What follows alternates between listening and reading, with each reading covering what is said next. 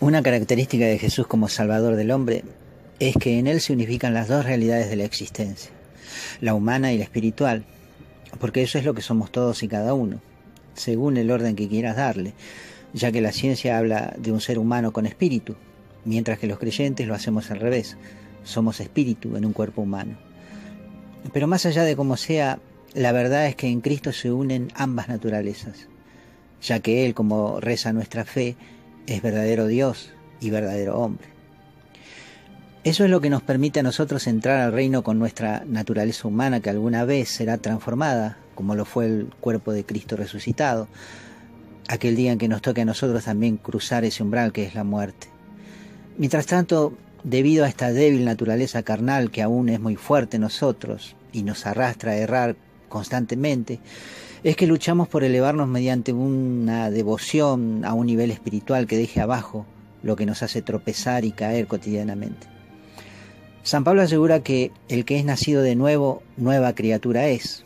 Las cosas viejas pasaron y todas son hechas nuevas.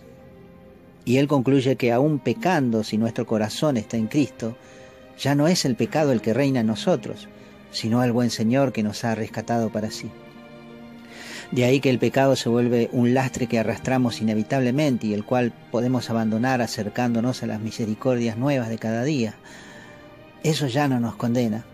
Aún viviendo en nosotros, si le presentamos batalla, ha perdido la fuerza que tenía cuando no estábamos en Cristo. Pero sucede que también nos dice San Pablo que el punto está en el querer, porque no se puede vivir en ambos caminos. No podemos ser carnales y espirituales sin más porque en alguno de los dos rumbos estaríamos mintiendo.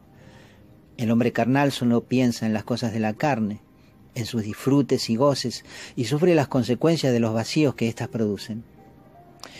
El hombre espiritual se esfuerza por elevarse cada día un poco más hacia su Señor, mediante un sacrificio personal. Estas son el acercamiento a la palabra de Dios, a la oración y a las obras de bien.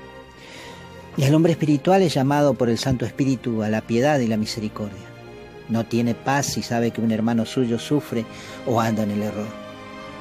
Ha dejado de pensar en sí mismo para volverse a los demás. Esto no puede llamarse de otra forma que amor.